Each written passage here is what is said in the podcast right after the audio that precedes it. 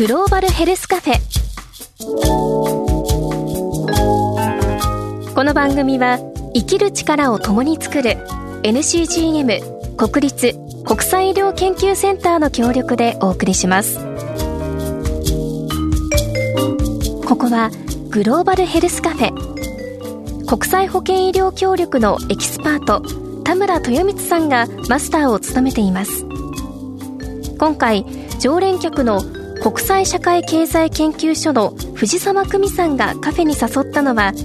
ビルメリンダ・ゲイツ財団の柏倉美穂子さんです。ビルメリンダ・ゲイツ財団はマイクロソフトの元会長ビル・ゲイツさんと元夫人メリンダさんによって設立され主に感染症対策や貧困撲滅などの分野で世界的な支援を展開しています。その日本常駐代表を務めている柏倉さんを迎えてどんな話が繰り広げられるのかそばで一緒に聞いてみましょう。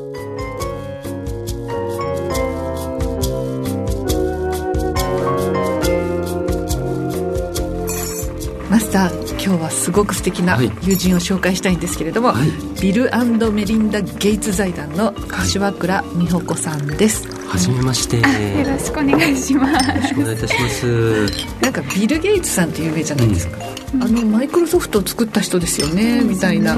話で、うんピューターの財団みたいな。思う人もいるかもしれないけど実は全然違うんですよね。違うんです。はい私たちはあの全ての生命の価値が等しいという心情のもと地球上のどこで子どもたちが生まれても健康で豊かな生活を送れる機会を提供できるような世界を作るためにあの割と大きな焦点を当てているのがまさしくこちらのカフェのグローバルヘルスという分野に焦点を当てて活動している財団になります。はいはい、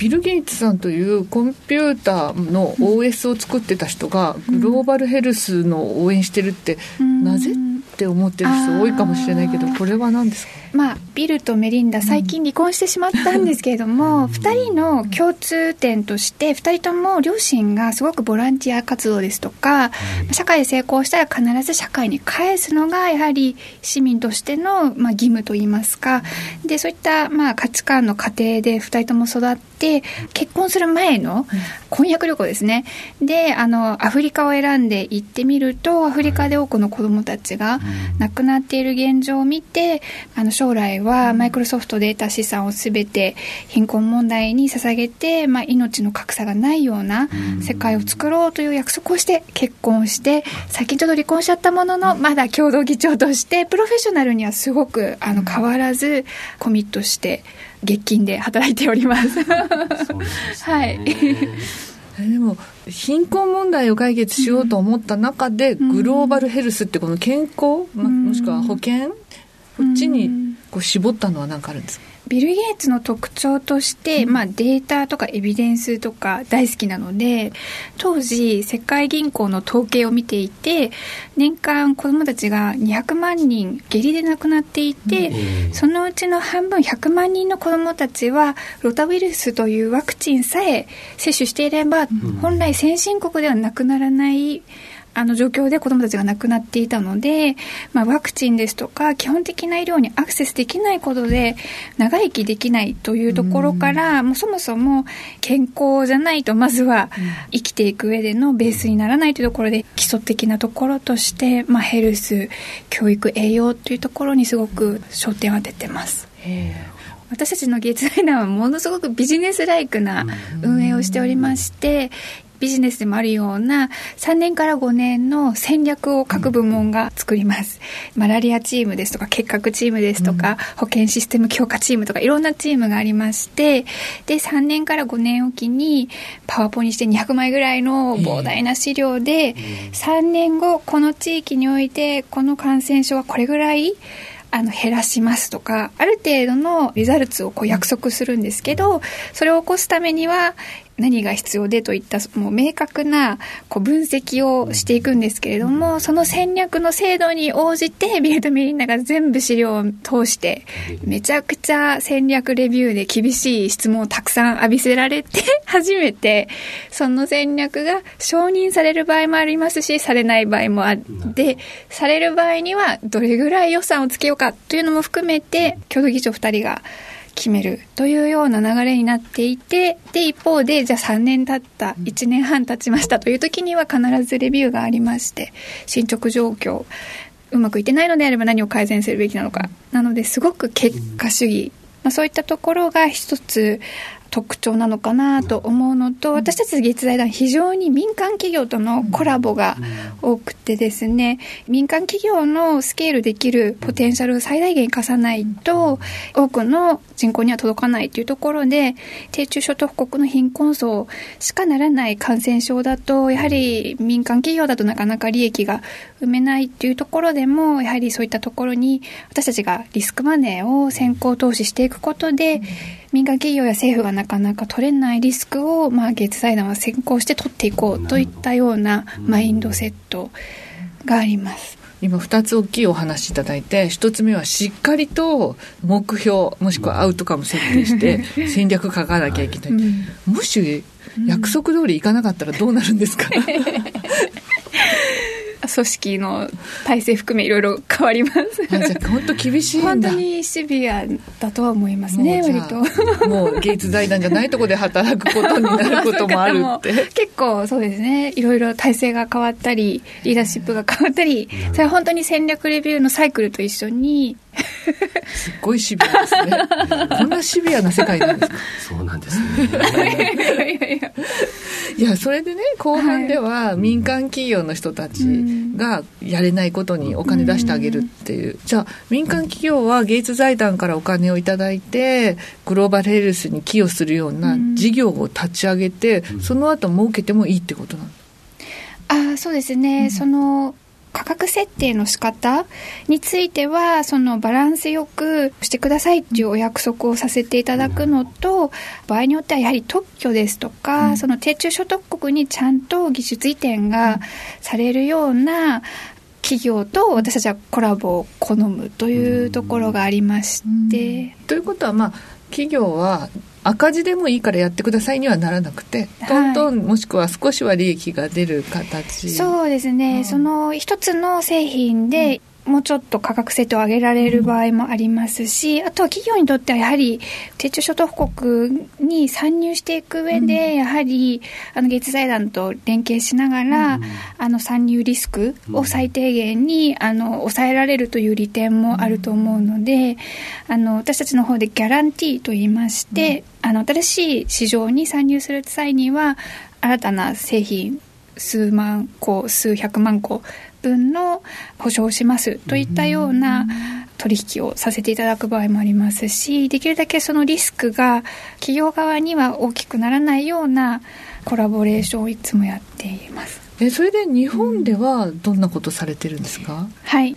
日本の企業とコラボをさせていただく場合もありますし、あとは日本政府の ODA 政策において、グローバルヘルス分野に ODA の政策としてもより重要視していただけるような連携をさせていただいたりあとはあの NGO ですとかそうですね日本のアカデミアと連携したりと幅広いセクターと連携しながらコラボレーションを進めております。こんなに優しそうにお話になって、はい、結構国動かしてらっしゃるいやいや全然。そんなこと全然ないです。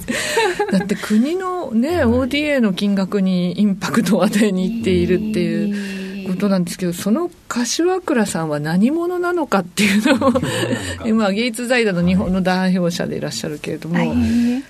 私アメリカで育ったんですけど、6歳の時に家族旅行でメキシコに初めて行きまして当時私もまだ6歳でメキシコシティの路上で、同じぐらいの女の子が裸足で、あの洋服もすごく汚れている状態で物乞いをされて、で初めてその時にあ今日食べるものをあの物乞いをしながら生きている子どもたちが世界にはいるんだっていう衝撃が、あのその当時私は大人に対する強烈な怒りを 感じたんですね、なんで大人はこんな可愛い子供たちをこういう目に合わせるような仕組みを作ってしまったんだろうっていうのが原点にありまして私金融に最初就職したんですけど、当時私が考えたのはやはり国際協力 JICA とか国連とか NGO に入るのも一つだったんですがお金の定義とか企業の価値そのものの再定義をしないと地球社会が抱えているいろんな課題は解決できないと思いまして金融で勉強しながらあの会計の資格を取ったりしながら今流行りの ESG 投資の分野でお仕事をして、そこであの初めてまあ投資家がやはり違った目線で企業を評価しようと社会的あと環境面でのインパクトを見ようという投資家がいるっていうことを知ってあの久美さんと初めて出会ったダボス会議のあの世界経済フォーラムで働いてその後この月財団に入ったんですけど、うん、だから私は美穂子さんからいろいろ学んでてそうやって世の中を変えていくんだいやいや私は全然久美さんにいつもすごいんです学ばせていただいております。そう学んでおられる感じですね。いやでも美穂子さんはその6歳の時に自分と同い年くらいの子供を見てこう衝撃を受けた、でもそういう経験ってなかなかないじゃないですか。こういうグローバルな課題これをどうしたら私たち日本人はもっと身近に自分事として考えられるようになると思います？グローバルな、ところに行く前にもしかしたら日本社会の中のいろんな社会の問題が日本は非常に見えづらいと私は感じてるんですけど日本の中でもやはり困窮世帯が今すごく増えていたり、女性の貧困っていうのはなかなか社会の課題として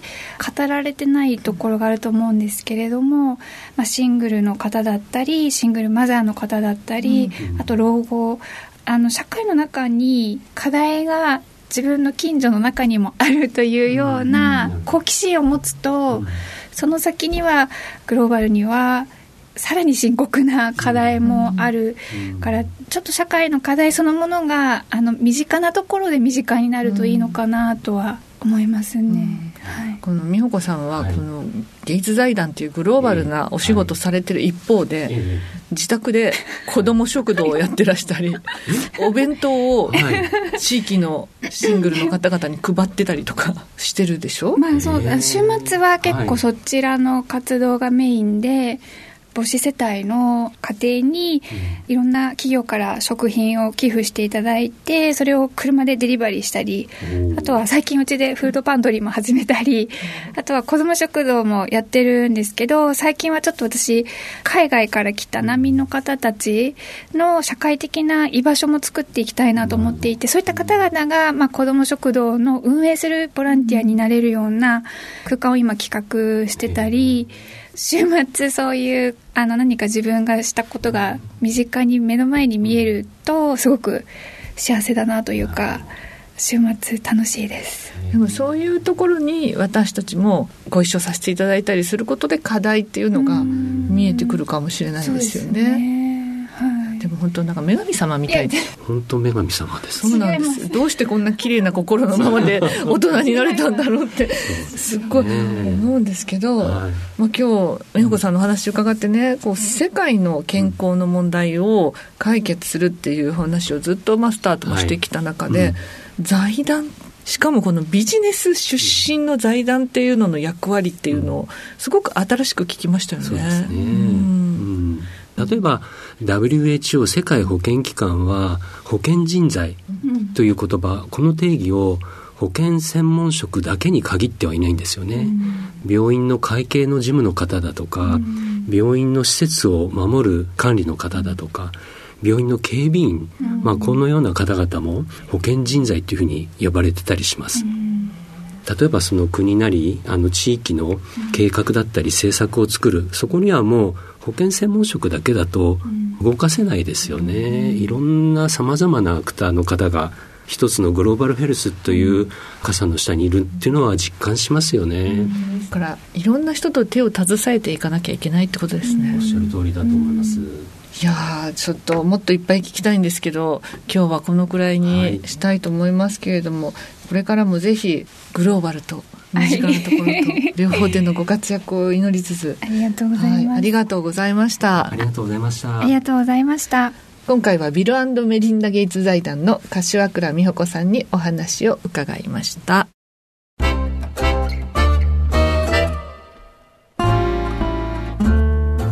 さあマスターここからは、はい、リスナーさんからのメッセージをご紹介したいと思うんですけれども、はい、匿名希望さん神奈川県普段は投資番組を聞いてます。この番組を聞くと国際支援をしている企業とかを応援したくなりますね。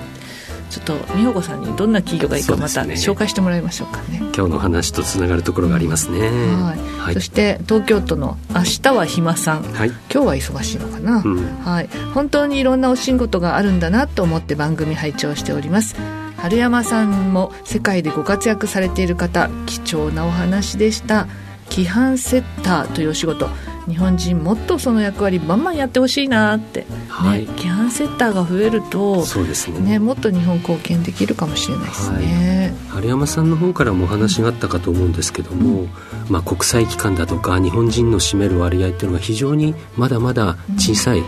ん、どんどん日本の知見を生かすために多くの日本人に参加していただきたいと思っています。なるほどではもう一点私の方から、はい、埼玉県、ジェルベーラさん。春山さんがとても才能のある方なんだろうなって放送を聞きました。それと藤沢さんと馬が合いそう、うん、合うかもなんかそうやってルール作ってる人大好きなんですよね、はい、そうですか。美穂子さんもそうなんで大好きなんです。春山さんも世界のルール作りに貢献されています。はい。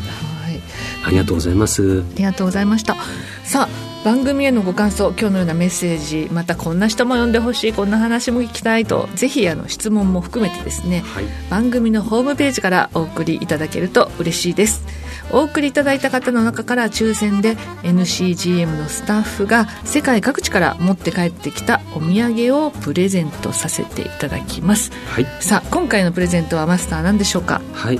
アフリカ中央部に位置しますコンゴ民主共和国のランチョンマットこれ2枚1セットですね。プラスベトナムの置物。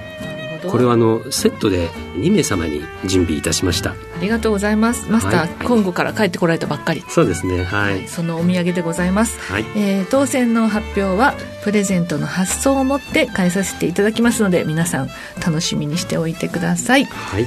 さあそれではマスター、はい、最後の一言をまたフランス語でお願いいたします。はい Ok, merci pour la contribution. Allez, merci, allez, au revoir.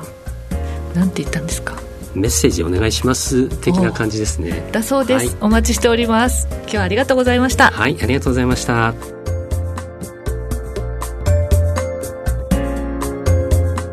グローバルヘルスカフェ。この番組はポッドキャストでもお楽しみいただけます。ラジオ日経のホームページからグローバルヘルスカフェのサイトにぜひアクセスしてください。プレゼントのご応募もお待ちしています。グローバルヘルスカフェ。この番組は生きる力を共に作る NCGM 国立国際医療研究センターの協力でお送りしました。